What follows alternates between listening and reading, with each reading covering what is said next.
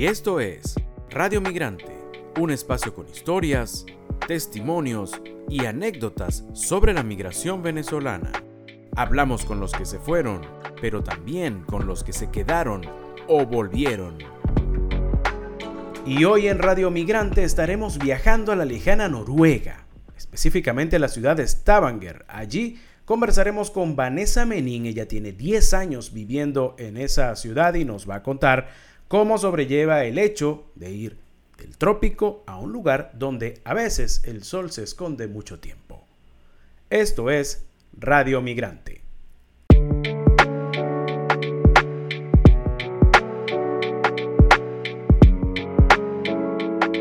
Vanessa, gracias por estar con nosotros en Radio Migrante. ¿Cómo estás? Hola Miguel Ángel, encantada. Gracias a ti por la invitación.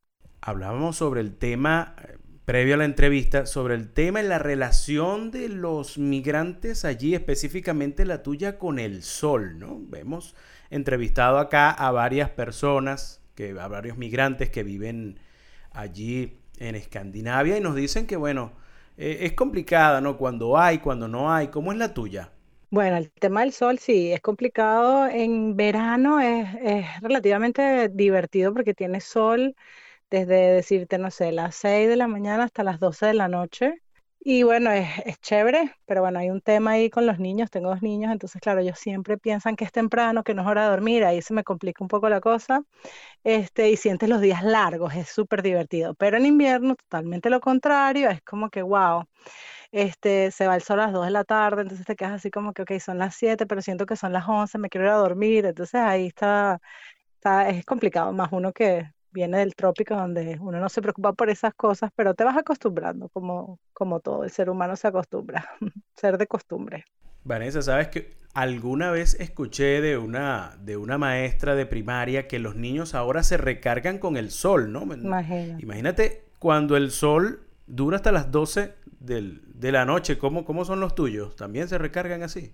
Bueno, yo creo que a ellos no les hace falta el sol para recargarse, pero este creo que sí, ellos están eh, siempre conectados a la corriente. Sí, no sé de dónde, pero sí. De hecho, aquí hay que tomar mucha vitamina D, también es algo que, que muchas personas que emigran, o sea, tienen que considerar algo, considerarlo como algo, o sea, un must, porque si no lo haces te, te, puede traer complicaciones con la salud debido a que uno ya está acostumbrado por la piel morena a, a ingerir vitamina D o tenerla directamente del sol. Este, no soy experta en la materia, pero acá al llegar lo primero que te dicen es, vamos a evaluarte cuáles son tus, tus, eh, tu vitamina D, o sea, tu, tus, um, ¿cómo explicar? O sea, tu, tu, qué tan alta la tienes, qué tan baja, y dependiendo de eso te dan una dosis de vitamina D que tienes que obligatoriamente consumir, porque de lo contrario los huesos se te pueden hasta este, debilitar, etcétera. O sea, porque nosotros ya no recibimos el sol que estamos acostumbrados a recibir. Entonces, Sí.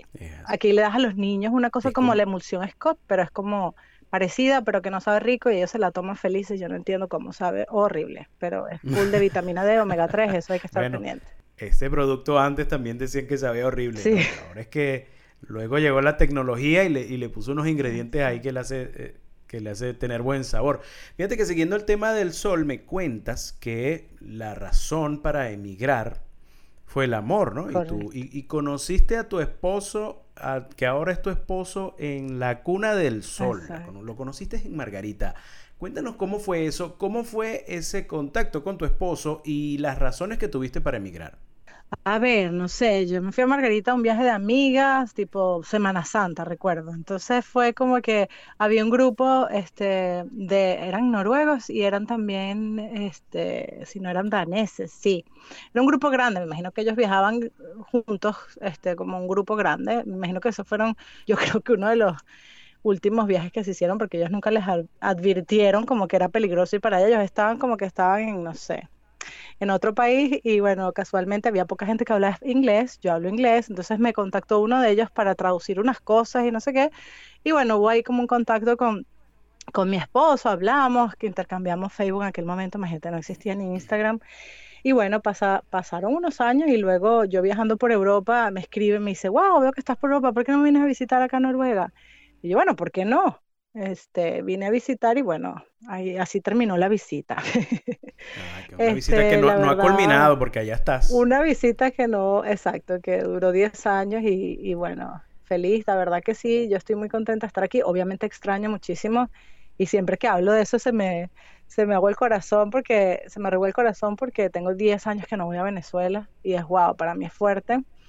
Pero bueno, tengo unos planes ahí pronto, si, si Dios quiere el año que viene, capaz arreglo todo y voy, pero me da un poquito de miedo ir con mis hijos, eso sí, no te lo voy a negar, porque aquí creces como en una burbuja, o sea, aquí dejas las puertas abiertas, aquí, sobre todo esta ciudad donde yo vivo, acá es, o sea, una cosa que que te, te agobia de, lo tranquilo y, lo, y que nunca pasa nada. O sea, en las noticias pasan cosas como que, o sea, ayer una señora se robó un sándwich en la panadería. O sea, que tú ves las noticias y tú dices, wow. Entonces, claro, sacar a mis... se, perdió un perro, sí, no, todo, todo, el mundo, todos los medios de comunicación buscando al perro. Sí, no, las noticias aquí, cuando se estaba quemando el avión ahorita en Japón, eran que estaban unas personas en una, en una, eh, ¿cómo le digo? Como en una finca encerradas porque había mucha nieve y no podían salir. esa era la, la primicia, o sea, que yo digo, wow.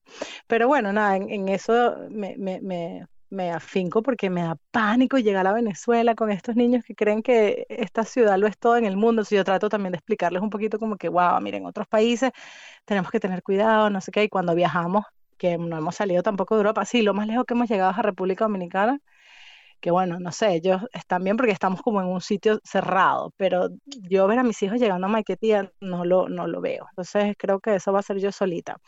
Pero me encantaría volver a mi país, wow, lo extraño, tengo amigas que han ido y cuando me cuentan, yo lloro. Tengo mi amiga que vino de Londres que te comenté hace tiempo, me mostró fotos de que estuvo en Playa El Yaque, yo, wow, o sea, es como que mi mamá vive aquí conmigo, este, porque mi papá falleció hace cinco años y soy hija única.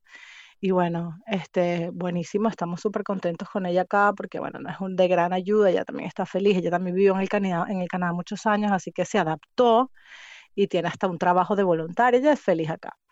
Y, y mi mamá sí va todos los años, entonces, ay, por lo menos me trae esos cuentos y esas cosas de mi país que extraño muchísimo, muchísimo.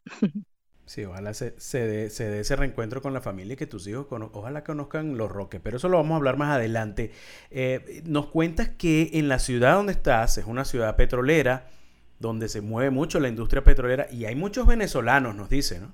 Cuéntanos cómo es eso, o sea, vivir en un sitio donde de repente te ha pasado que vienes en la calle y de repente escuchas ese acento que se te, que, que se te hace muy cercano y de repente te, te ha pasado.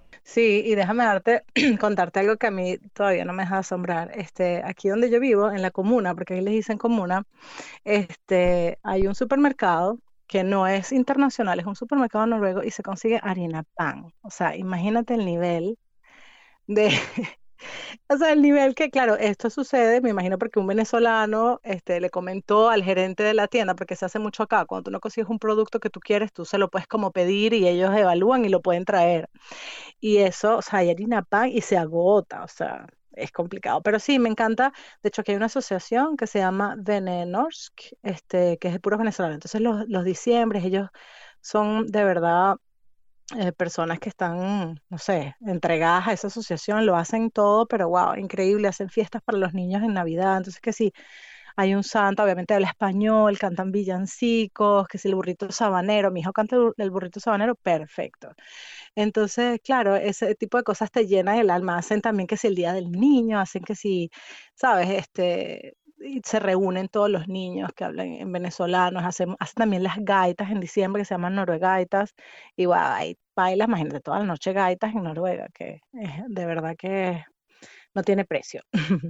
Oye, me imagino entonces que es muy fácil de repente comerse una arepa en Stavanger, comerse unos pequeños, una yaca, un pan de jamón, imagino que es Bueno, no, esa parte está, esa parte no está tan. Yo, de hecho, mi primer trabajo aquí Miguel Ángel fue porque yo sentía que no, que no había comida así como, había como una pérdida ahí de la comida. O sea, aquí el problema es que hay, hay noruegos haciendo comida mexicana. Entonces, claro, la comida no es mexicana. Entonces, hay noruegos haciendo. Entonces, yo, por cosas de la vida, empecé a estudiar noruego en una escuela. Al llegar, me entregué como que dos años a estudiar noruego, porque si no aprendes noruego aquí es como complicado, aunque mucha gente entiende el inglés, pero la verdad tienes que hablar noruego. Entonces ahí conocí gente obviamente de muchos países y empecé a hacer comidas en mi casa, este, que si hindú, que si de Polonia, que si de Palestina, que si de Eritrea, y nos reuníamos, entonces yo hice arepas y le puse muchos rellenos. Total que para hacerte el cuento este largo corto, terminé con un food truck este, en el centro de mi ciudad y vendimos por mucho tiempo arepas. Claro, el invierno era complicado, este, y también trabajamos como con inmigrantes y refugiados, que como era como una asociación ahí con la comuna y logramos eso y vendimos muchísima comida y era una fusión increíble porque era como que llegamos a hacer un patacón que tenía como una, un pollo y una carne eritrea, pero al mismo tiempo tenía, sabes, el, el mojito cubano, o sea, era una, mix, una mezcla de sabores que fue... Era medio globalizado. Sí, pero estuvo increíble, estuvo increíble esa experiencia, pasaron, pasaron tres años y, de verdad la disfruté al máximo, pero bueno, después decidí tener mis bebés y ya era complicado seguir con ese, con ese negocio, ese emprendimiento. Entonces, pero... Oye, Vanessa, no, de verdad que no, no me imagino a un noruego llegando a tu food truck pidiendo una reina pepiada, no, no me lo imagino. No, no, bueno, hasta la, la mayor, que es como decir la, la alcaldesa, llegó a pedirnos a nosotros arepas en el food que se hicieron súper famosas, de verdad que sí, fueron muy, muy... Pero ¿cómo hiciste? ¿Le cambiaste de repente los nombres? ¿Los hiciste como más cercanos al noruego? ¿O le dejaste los nombres de los rellenos sí, tal todo cual? en inglés y, y en, noruego hay una que otra cosa, porque bueno, en ese momento tampoco era que dominaba mucho la lengua y aquí hay muchos dialectos, esa es otra locura, que tú aprendes noruego y un poquito, ¿no? Ahí en la escuela sales a la calle, aquí hay más de 200 dialectos en Noruega, imagínate eso, o sea, de hecho, mi esposo es de una ciudad que queda como a tres horas de acá y él puede hablar con una persona de acá y hay cosas que esa persona no lo va a entender porque su dialecto es súper divertido.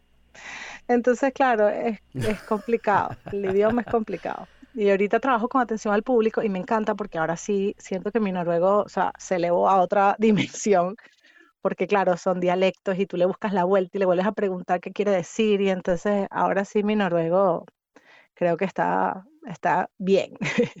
Oye, pero de verdad que eso es un gran, eso es un logro, ¿no? Porque el idioma es complicado. Sí, lo es. Sí. El idioma es complicado. Vanessa, ya llegando a la parte final de esta entrevista, nos gustaría, bueno, ya nos contaste un poco, ¿no? De, de cierto temor que tienes de traer a tus hijos a Venezuela, de repente eh, la protección que quieres darle y, bueno, la duda que tienes de, de, del shock que pueda causar eh, una, un modo de pensar, una cultura tan distinta como la nuestra y bueno, los riesgos que, obviamente se corren. Pero si tú de repente, vamos a hacer un ejercicio de imaginación, pudieras traer a tus hijos a Venezuela ya mismo y llevarlos a un sitio icónico para ti que resuma lo que es Venezuela, que tú puedas ponerlo a, a tus hijos enfrente y decirle, mira, eso que estás viendo, bueno, eso representa lo que es Venezuela. ¿cuál sitio sería? ¿A cuál sitio los llevarías?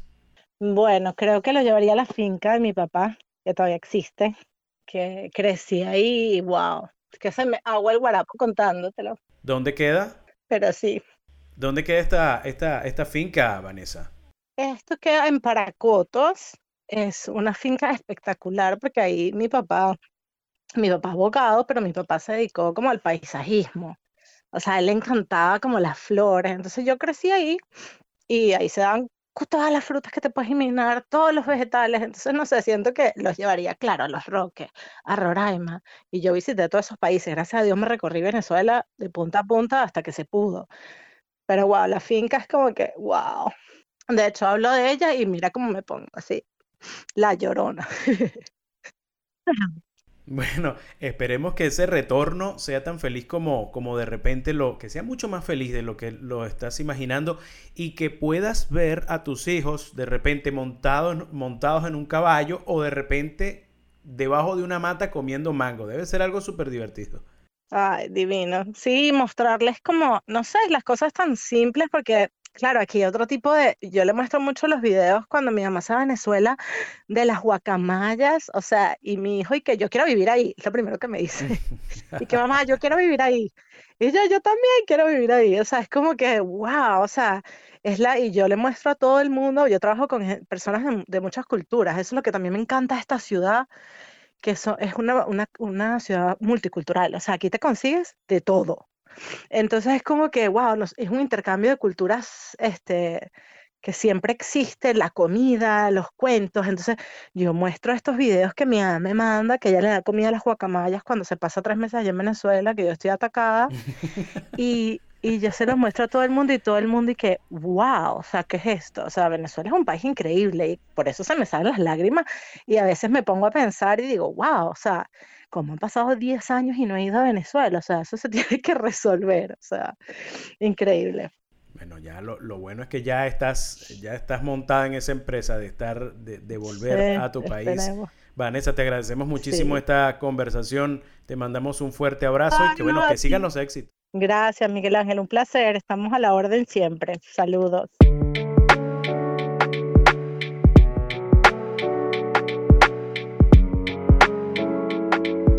Y hoy en Radio Migrante conversamos con Vanessa Menín. Ella tiene 10 años viviendo en Noruega. No ha podido volver a Venezuela después de tomar la decisión de emigrar, pero ya está haciendo planes para regresar a su país. También quiere que sus hijos conozcan su tierra. Esto fue Radio Migrante. Esta fue otra presentación de Radio Migrante. Nos puede seguir tanto en Twitter como en Instagram. En estas redes sociales estamos como arroba Radio Piso Migrante.